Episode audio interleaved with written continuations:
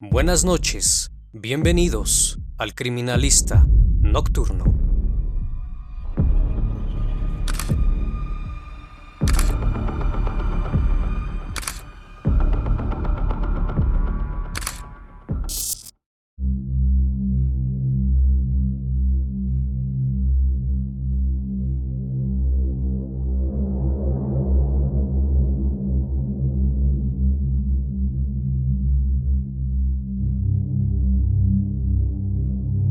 Una de las historias más increíbles daría lugar en Tijuana, Baja California, México. Corrían los inicios del año 2009. El país completo sufría un cambio significativo. Una nueva modalidad operativa se daba a conocer a través de los medios de comunicación, pues a pesar de ser una práctica que existía desde hace tiempo, fue una persona que le dio un rostro a esta actividad. Su nombre, Santiago Mesa López, de 45 años de edad, alias El Chango, originario de Guamúchil, Sinaloa, quien tras su captura confirmó que el número de víctimas que desapareció fue de al menos 300 personas, lo que le dio el sobrenombre del pozolero. El pozole es un caldo típico en México, hecho a base de granos de maíz, al que se le agrega carne de pollo o cerdo. Pozolero se le llama al cocinero de ese alimento, pero en las redes organizadas, el pozolero es quien disuelve los cuerpos para desaparecerlos descrito por quienes lo conocían como un hombre reservado y de pocas palabras, trabajador, quien tenía el oficio de albañil, además de tener esposa e hijos y una familia normal. Conoció a su esposa Irma desde la infancia, en la ciudad de Guamúchil, Sinaloa.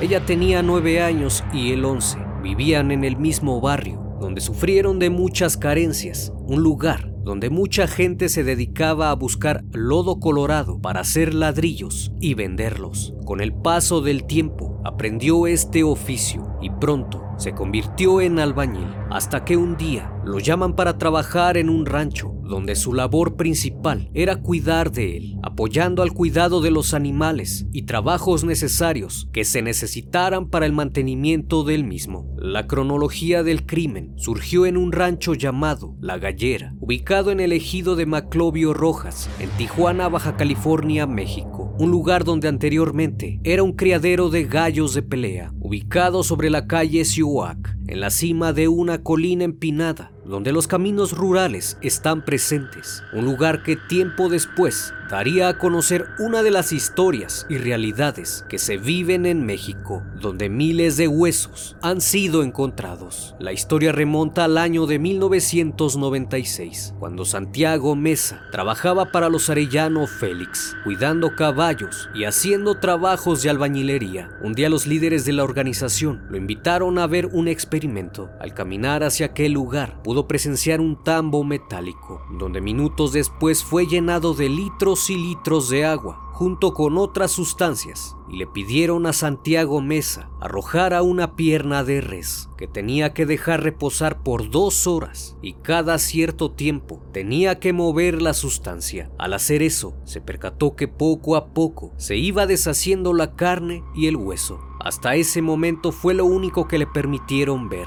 sin decir nada más. Únicamente fue testigo de dicho experimento, que fue traído de dos personas de Israel, quienes se dedicaban a dicha actividad. Pero solo unos meses después, volvieron a solicitar su presencia. Esta vez le dijeron a Santiago que iban a experimentar con carne humana y que le iban a mandar algunos jóvenes para que le ayudaran. El primer cuerpo fue disuelto una noche de 1996 en un tambo con 200 litros de agua, donde fue arrojado. Una vez al interior, prendieron un quemador de gas y lo dejaron toda la noche. Al día siguiente, al observar el tambo, se percataron que el agua había quedado con mucha espuma. Después colocaron la tapa y lo subieron a una camioneta para llevarlo a tirar en el arroyo y solo tres meses después le volvieron a pedir hiciera lo mismo, aunque por un momento les mencionó que ya no lo quería hacer. Pronto le ofrecieron 600 dólares a la semana. Luego de pensarlo durante días, él mencionó que le dijo a su esposa, prefiero mi trabajo a que ustedes se mueran de hambre. A partir de entonces, la gallera se convertiría en su centro de operaciones, donde instalaron un drenaje por donde arrojaban los restos de los los cuerpos que disolvían, utilizaban dos tambos metálicos, soldados uno sobre el otro, para agregar 200 litros de agua, para posteriormente verter dos sacos de sosa cáustica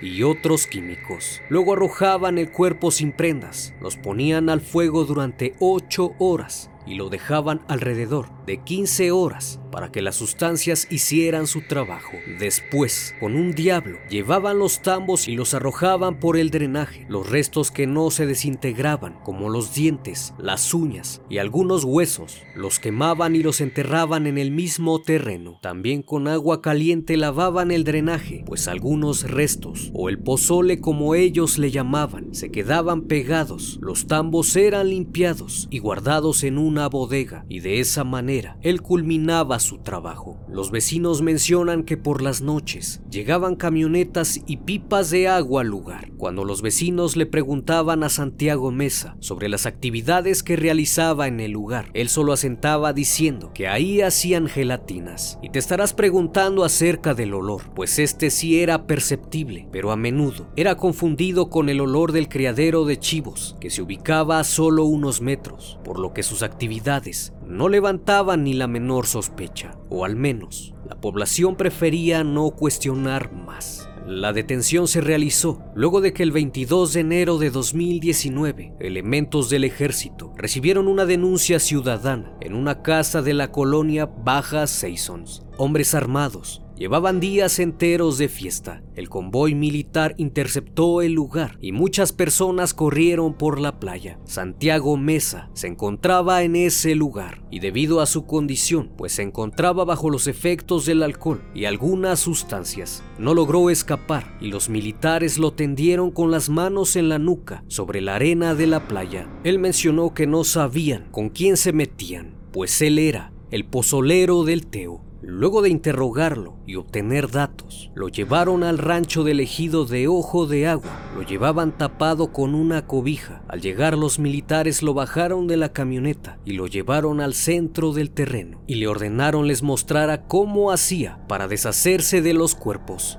El rancho es una construcción pequeña de tabique con muros de dos metros de alto Adentro hay agujeros cavados en la tierra, tambos industriales con residuos líquidos y una mesa de madera con varios instrumentos de trabajo, guantes de carnaza, cuchillos, recipientes y cucharas de albañil. Una vez ahí lo interrogaron. Muchas personas a su alrededor eran testigos de tan macabras confesiones. El 23 de enero de 2009, Santiago Mesa apareció en televisión. Llevaba las manos entrelazadas en la nuca, con la mirada hacia abajo y algunos golpes en el rostro. Cuando se le cuestiona a cuántas personas deshizo, él menciona que 300, afirmando que él no los privaba de la vida, únicamente su labor era desaparecerlas y echar los restos a las fosas, actividad que venía realizando cerca de 10 años. A partir de aquí, la prensa difundió la noticia y pronto Santiago Mesa era conocido a nivel nacional como el pozolero.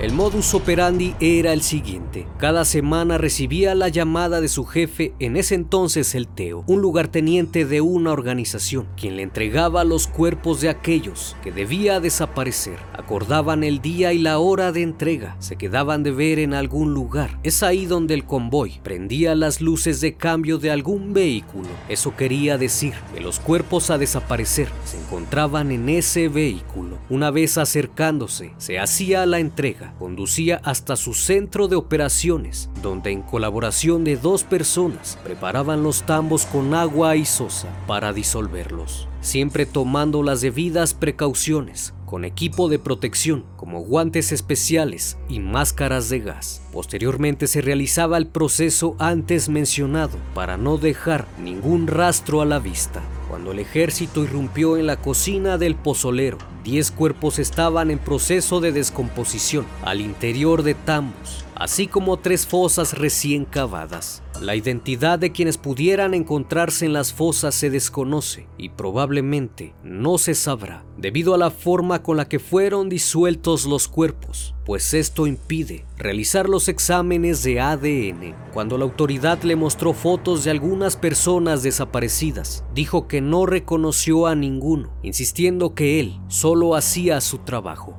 Mencionando que siempre que trabajaba con los cuerpos humanos no les veía la cara, ya que todos traían una máscara de cinta adhesiva de plástico color gris y cuando los metían a los tambos solo le cortaban la cinta por la parte de atrás de la nuca sin quitársela totalmente. Además de la gallera, se sabe que existían cinco ranchos más, uno en Ojo de Agua y otro en Loma Bonita, donde también disolvían los cuerpos. En la actualidad, en la gallera, el centro de operaciones de Santiago Mesa y en los otros ranchos se han encontrado 15.000 litros de emulsión orgánica, 350 kilos de huesos y más de 6.000 dientes.